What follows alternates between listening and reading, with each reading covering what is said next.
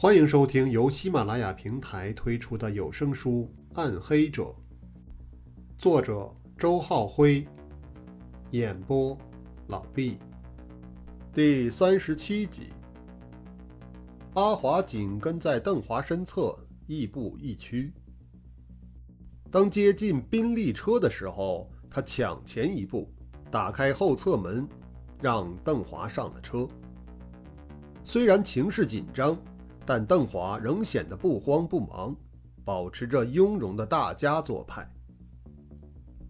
罗非也在现场，他游离在整个防卫系统之外，倒像是个多余的人，可他却已掌握着太多的秘密。当 Immunities 设置第二场杀戮游戏的时候，罗非便已感觉到其中蕴藏着更深的阴谋。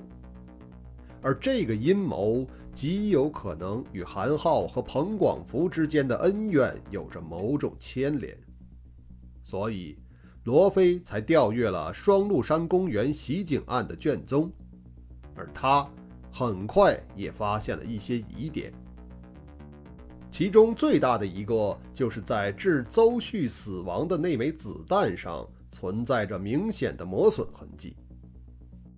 按照案情描述，那枚子弹出自于劫匪周明的手枪，击中邹旭之后停留在死者体内。可那些磨损痕迹明显是与坚硬的物体碰撞而成。结合现场环境，那坚硬的物体很可能便是四周用来垒砌假山的花岗岩。一枚击中了邹旭并致其死亡的子弹，怎么又会击中过现场的假山呢？当罗非抓住这个疑点进行分析时，他做了一些大胆但又合理的猜测。这些猜测已经与事实的真相非常接近了，但他却无法将这样的猜想说出来，因为他要挑战的。不仅是一个刑警大队长、专案组的组长，更是整个省城警界的权威。罗非可以想到，不会有人愿意顺着他的思路调查下去。大家没有理由，也不会愿意去质疑韩浩，质疑一个警界一手树立起来的英雄形象。而调查双鹿山公园袭警案的直接负责人，更是韩浩最亲信的助手尹健。对于罗非发现的疑点，他或许也曾注意过，可他并不会展开如罗非一样的推测。他宁愿相信那枚子弹在射出之前就已经因某种缘故而产生过磨损，所以。罗非有的只是猜想，这个猜想甚至连他自己都没有太多的把握，他无法有任何动作，唯有继续去寻找更多的证据。后来发生在矿洞内的血案让罗非疑虑更增，同柳松一样，他也对熊原的实力深信不疑，他实在无法想象。在那么短的时间内，特警队长会被人悄无声息地割喉而亡。唯一合理的解释便是熊原遭到了偷袭，他并未对袭击者进行任何的防范。柳松把质疑的苗头指向了尹健，罗非却知道尹健毫无作案的动机，他的目标进一步锁定在韩浩身上。因为如果自己此前的猜想属实，那韩浩绝不能容忍彭广福继续活下去。而要杀彭广福，韩浩首先就要除掉熊原这个障碍。后来，柳松就警车挡杆上的血指痕提出了疑问，这倒给罗非一个验证自己猜测的方向。不出罗非所料，那个血痕果然被人匆匆擦去了。这下罗非终于可以自信，韩浩对于熊原的死绝对脱不了干系，而尹健在其中则至少扮演着一个知情者的角色。罗非决定，联系警界的上层领导，立案正式调查这些疑点。他相信这步棋将击中 Immunities 的七寸，使其后续的阴谋彻底流产，而警方亦有机会在这场对弈中扭转局势，反占先机。可袁志邦却在此时出了后招，他让罗非面对了一个两难的选择：如果罗非阻止了 Immunities 的阴谋，邓华将因此获救，同时，这也意味着穆剑云将深陷于危险的火坑中。要救穆剑云，唯一的办法就是让邓华死。罗非并不需要为此而做什么，他只要放任 Immunities 的行动即可。虽然过程非常痛苦，但当罗非离开医院的时候，他终于还是做出了决定。他知道自己的选择违背了一名警察的职业原则，可除此之外，他已无更好的路可走了。虽然他不愿意承认，但是在做出决定的那个瞬间，他还是与另一个世界中的袁志邦产生了某种共鸣。当一个人做了坏事，并不代表他一定是个坏人。他做坏事的原因也许很简单，他只有做坏事和做更坏的事的这两种选择。罗非嘱咐曾日华守护着穆剑云，千万不要离开，他自己则要前往现场，亲眼验证最后的游戏结果。此刻，他眼看着邓华走上宾利车，虽然后者气宇轩昂，但……在他的眼中，却更像是一个死人。罗非深知，Immunities 的计划已经开始执行，只要这个计划的核心不被破坏，就没有人能够阻止他。罗非又看向了不远处的韩浩，这人正是 Immunities 计划的核心所在。罗非并不清楚计划的细节。就像他并不清楚韩浩此时的想法一样。每个人都有着各自的秘密，每个人都在自己的道路上做出了选择。他们毫无例外都在选择对自己最有利的前进方向。最终，他们将见证同一个终点。这个终点到底是什么呢？随着发动机的一声轻响。宾利车启动了，保镖们也各自上车，在宾利车前后形成了护卫的车队。韩浩等人则分乘了两辆警车，守在这个队伍的两端。车轮滚滚，载着众人向着故事的结果飞驰而去。此时夜色初上，城市的街道上灯火璀璨，行人如织。车队的行进引起了广泛的关注，不知情者还以为是上面的哪位高官来访，要不怎能调动警车开道呢？车队在这一路并未遇到任何阻碍。晚上七点十七分，邓华顺利抵达了机场。先期到达的柳松等人早已做好了接应的准备。他们专门清出了一个停车场的电梯，供邓华专用。宾利车直接开到了这个电梯的入口处。当保镖们和警方人员都已下车到位之后，阿华从前座走下，帮邓华拉开了车门。邓华并未立即下车，他在车内戴上了礼帽、口罩和墨镜，然后他才从车内走了出来。这时，他整个人都已严严实实地包裹在衣物中，以免被闲杂人员认出自己的身份。看着他的这副派头，罗非不禁暗暗地摇了摇头。这么多的保镖和警察围绕在身边，要想避开仇家的耳目，又谈何容易呢？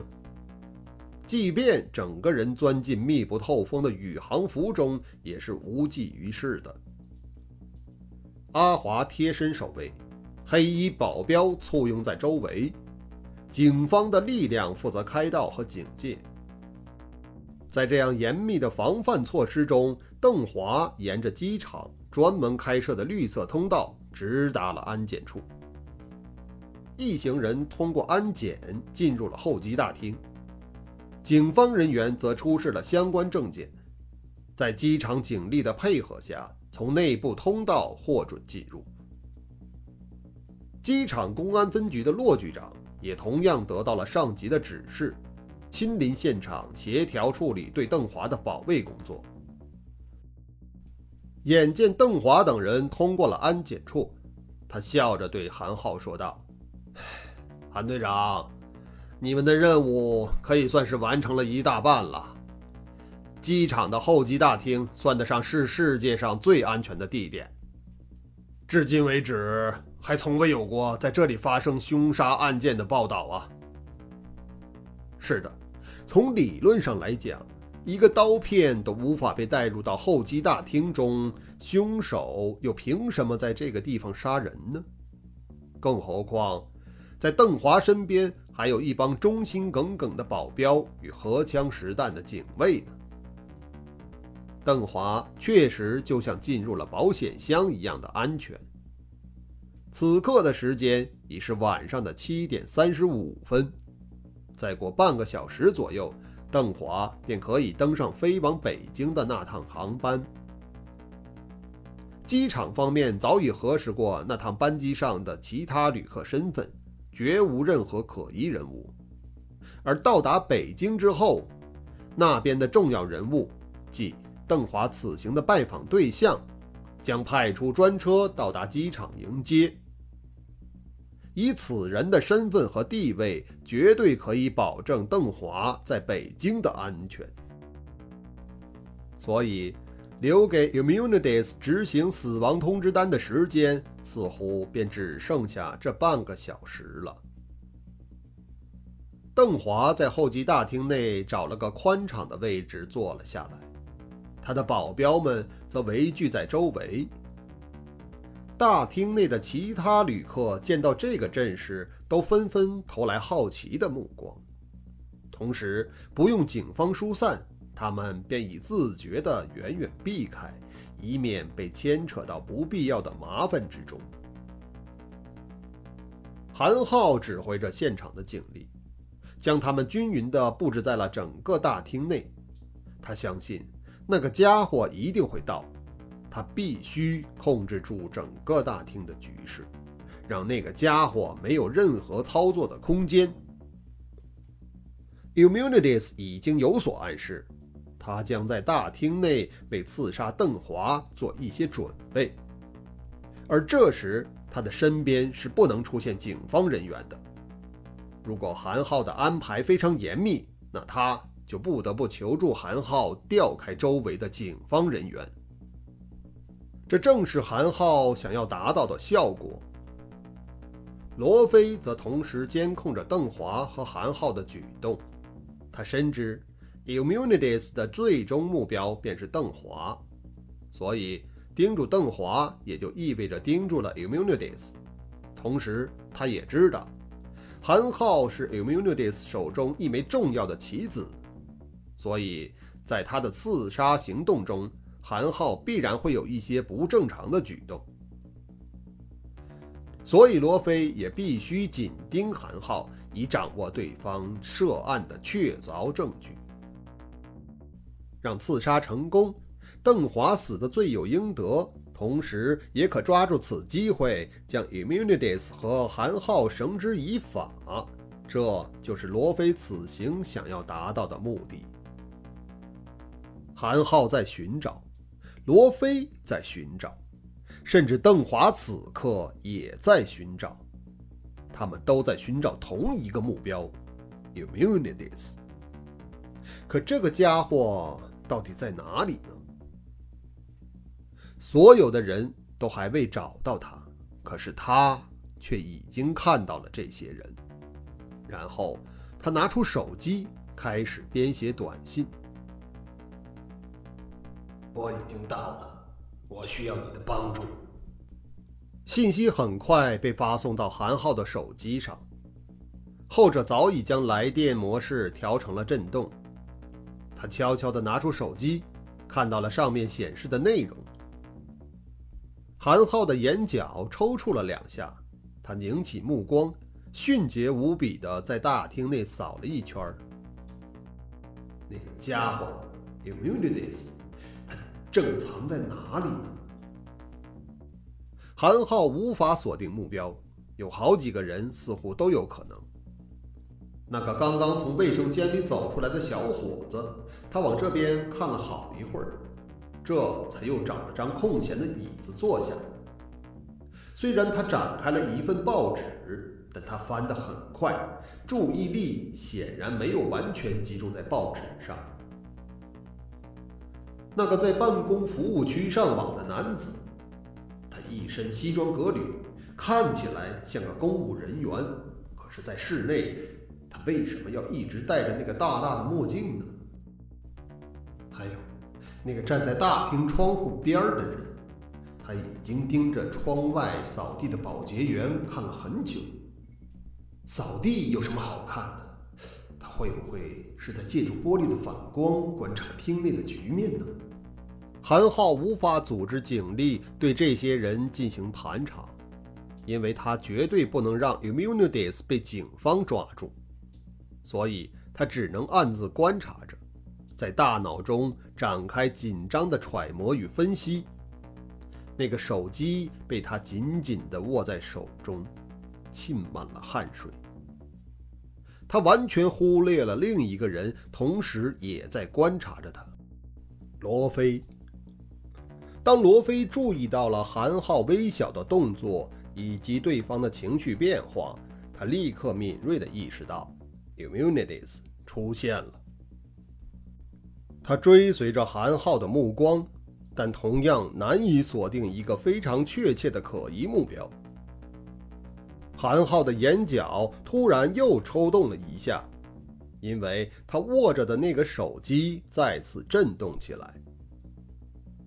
手机屏上显示出了短信：“调开在邓华南侧十米处警戒的那两名警员。”韩浩深深地吸了口气，他看到了那两名刑警队的队员，他们正处于严阵以待的警戒状态。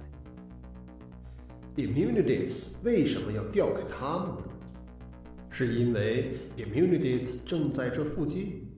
还是说，他将从这个方向上展开自己的刺杀行动呢？韩浩来不及做过多的考虑，他现在必须对 Immunities 的指令显示出百分百的配合。于是，他快步走到了那两名队员面前。呃，你们俩去查一查那个穿花格毛衣的男子。韩浩往安检口的方向指了一指。一名男子刚刚从那边走过来，离这边尚有七八十米的距离。两名刑警不疑有意，立刻向着那名男子走了过去。韩浩则理所当然地补在了他们留下来的岗位上。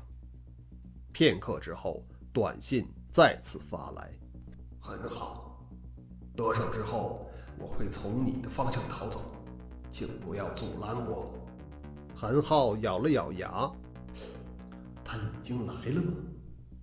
他在哪儿呢？Immunities 似乎对韩浩的配合感到很满意，同时他也觉察到了韩浩的疑问，于是通过短信回答了这个问题：“我正在保镖的队伍中，黑西服里面穿着红色 T 恤的那个就是我。” Immunities 居然隐藏在那些保镖中，韩浩的心砰的一跳，产生如醍醐灌顶般的恍然感觉。